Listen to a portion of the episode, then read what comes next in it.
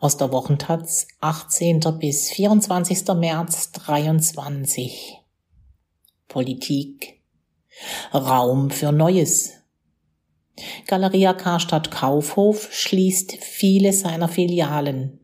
Das klassische Kaufhaus ist damit über kurz oder lang Geschichte.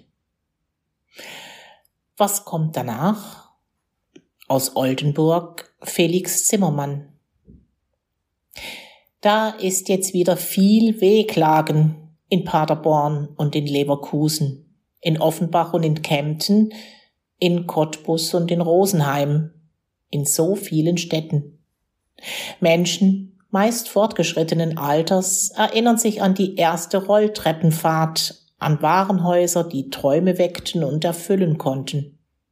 Ausflugsziele waren das für die Leute aus der Stadt und auch die vom Land drumherum. Magnete, die Menschen zum Bummeln in die Innenstädte zogen. Wenn die Warenhäuser weg sind, was bleibt dann noch? 52 seiner noch 129 Warenhäuser will der Konzern mit dem Namenskonglomerat Galeria Karstadt Kaufhof das die Geschichte langen Siechens schon verrät, in zwei Wellen bis Ende Januar 2024 schließen. Zwar wird sich die Liste noch verändern, für die Häuser in Erlangen, Bayreuth, Leipzig, Oldenburg und Rostock ist ein Weiterbetrieb nun doch in Sicht. Aber nach der so und so vielten Schrumpfphase sollte klar sein, das Geschäftsmodell Warenhaus funktioniert nicht mehr. Mehrere tausend Arbeitsplätze verschwinden, was tragisch ist. Andererseits hatten diese wohl keine Zukunft und es werden gerade überall Verkäuferinnen und Verkäufer gesucht. Das Schicksal der Schleckerfrauen dürfte sich also nicht wiederholen.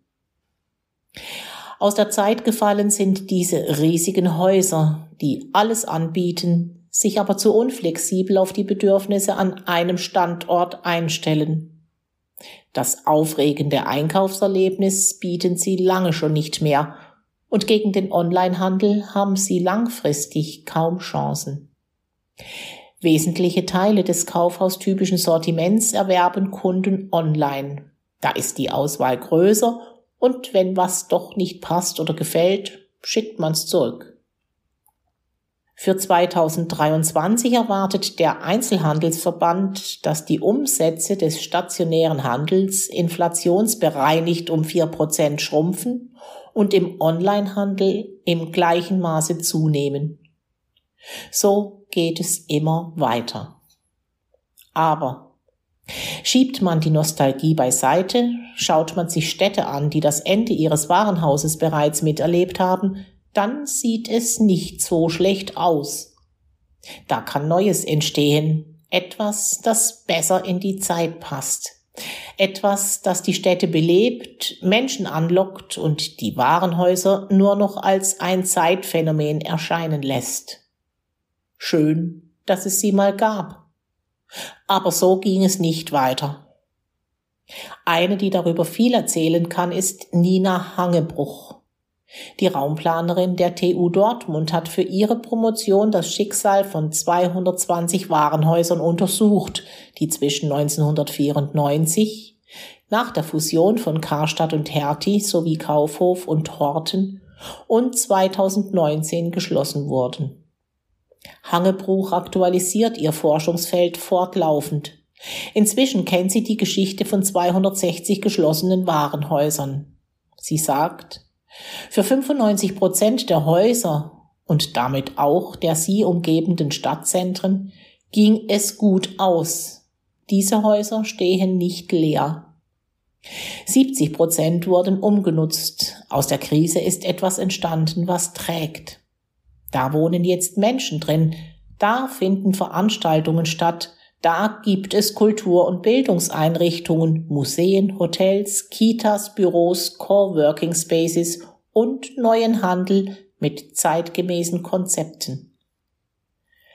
Lagen Warenhäuser, Monolithen, die sie sind, nach Geschäftsschluss an Sonn- und Feiertagen leblos da, ist da nun Leben.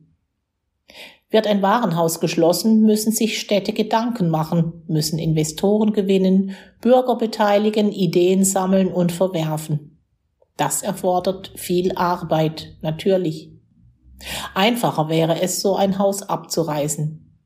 Nur nachhaltig ist das nicht und man hat vielleicht jahrelang eine Brache mitten in der Stadt, so wie in Schleswig. Dort klafft seit 2019 ein Loch, wo vorher Hertie war. Dass es sich lohnt, neu zu denken, zeigt Rendsburg. Im ehemaligen Hertie wohnen heute um die 100 Menschen. Ein Pflegeheim ist dort entstanden. Die Ausgangsbedingungen waren günstig, sagt Jess Hansen, der in das Architekturbüro seines Vaters Werner Schaffer eingestiegen ist. Schaffer konnte, nachdem lokale Investoren das Haus übernommen hatten, altersgerechte Zimmer einbauen, weil es frei im Stadtraum steht, nicht gefangen zwischen anderen Gebäuden. In die Fassade wurden Fenster geschnitten, ein Lichthof eingebaut, um Tageslicht hineinzubringen. Im Innern merkt man, dass das Haus nicht als Pflegeheim konzipiert wurde. Es ist ein Kompromiss, aber kein Fauler, wie Schaffer findet unterschiedlich geschnittene Räume, kein tristes Einerlei, das belebe das Haus. Allerdings, ein Haus umzuwandeln ist nicht leicht. Jess Hansen sagt, dass es keine Umbauordnung gebe in Deutschland, die würde Umnutzungen weniger kostspielig machen. Es ist nämlich so. Als Kaufhaus hatte das Gebäude alle Genehmigungen, Brandschutz, Schallschutz und so weiter und hätte als solches weiter betrieben werden können.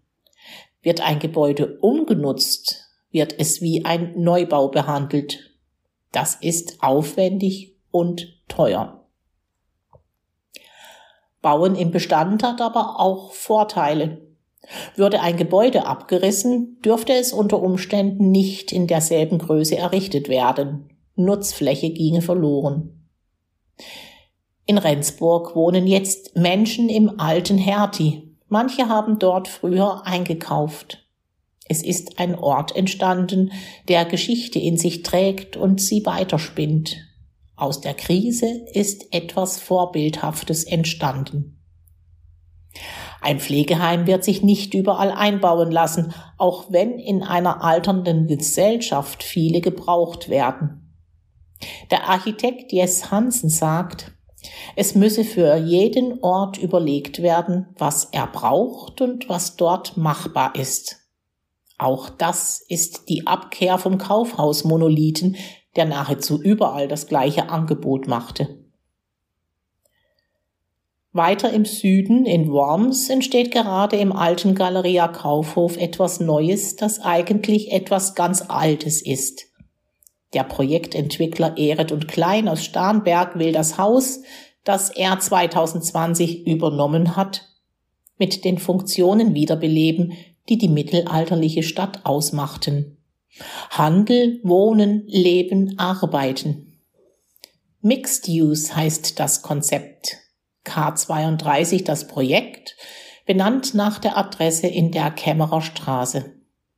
Ins Rückgebäude den ehemaligen Verwaltungstrakt, ist die Stadt mit Büros gezogen. Sie brauchte Platz. Das eigentliche Kaufhausgebäude wird umgebaut. Marco Olivieri, der bei Erd und Klein für K32 verantwortlich ist, beschreibt, was passiert. Fenster, die zugemauert wurden, werden wieder geöffnet. Auf das Dach werden in Holzbauweise elf Wohnungen gesetzt. Man kann dort dann mit Blick auf den Wormser Dom leben. In die ehemaligen Kaufhausetagen sollen Bildungseinrichtungen ziehen, Coworking-Plätze sind geplant, Kultureinrichtungen, ein Supermarkt, ein paar ausgewählte Läden. Mehrere Workshops haben sie veranstaltet, um die Wormser zu überzeugen. Die Leute konnten Ideen einbringen. Es soll etwas entstehen, was den Bedarf deckt und auch angenommen wird.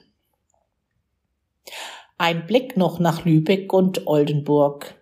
In Lübeck stand die Filiale von Karstadt Sport zwei Jahre leer. Dann hat die Stadt sie gekauft. Sven Lohmeier von Urbanista, einem Büro für Stadtentwicklung, sagt, dass das eine gute Idee sei, weil dann die Stadt mitreden und etwa mit Hilfe eines Wettbewerbs vorgeben könne, was dort geschehe. So gewinnt sie Einfluss und steuert. In Lübeck soll der alte Karstadt Sport von Gymnasien genutzt werden, die allesamt Platznot haben, auch die Universität soll dort Räume bekommen. Geschäfte sind geplant und Platz für Start-ups. Das Problem, Galeria Karstadt Kaufhof will jetzt auch das noch bestehende Warenhaus schließen. Es ist mit dem alten Karstadt Sport verbunden. Und nun?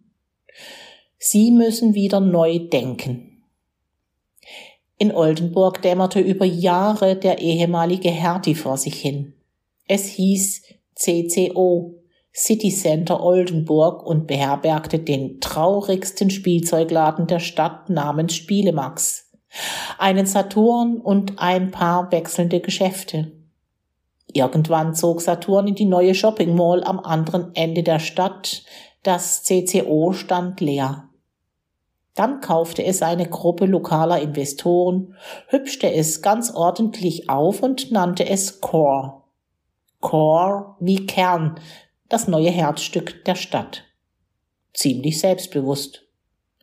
Unten kann man essen und trinken, es gibt ein lichtes Café, oben sind Coworking Places, eine Werbeagentur zog ein, eine regionale Bank berät Kunden. Heute pulsiert da ein Ort, der vorher verwaist war und düster. Nina Hangebruch, die Forscherin aus Dortmund, sagt, es sei typisch, dass die neuen Investoren aus der Region kommen und sich der alten Immobilie annehmen, weil sie oft einen Blick dafür haben, was passen könnte. Und weil sie vor allem ein Interesse daran haben, dass ihre Stadt neu belebt wird. Oldenburgs Galeria-Warenhaus am anderen Ende der Fußgängerzone sei nun von der Streichliste wieder entfernt, hieß es nach Tagen des bangen Hoffens. Die Verkaufsfläche soll verkleinert werden. Ins Untergeschoss kommt ein Supermarkt, das dritte Obergeschoss soll anderweitig vermietet werden. Aufatmen, Jubel bei den Mitarbeiterinnen, wie der Lokalreporter der Nordwestzeitung berichtet. Als Beobachter denkt man, Schade eigentlich. Denn die entschlossen geplanten Umnutzungen in anderen Städten wirken so viel attraktiver und zukunftsträchtiger. In Oldenburg würde sich zum Beispiel eine innerstädtische Kletterhalle, ein riesiges Bällebad, ein attraktiver Ort zum sich aufhalten sehr gut machen. Die Stadt als Place to be, nicht nur als Place to buy.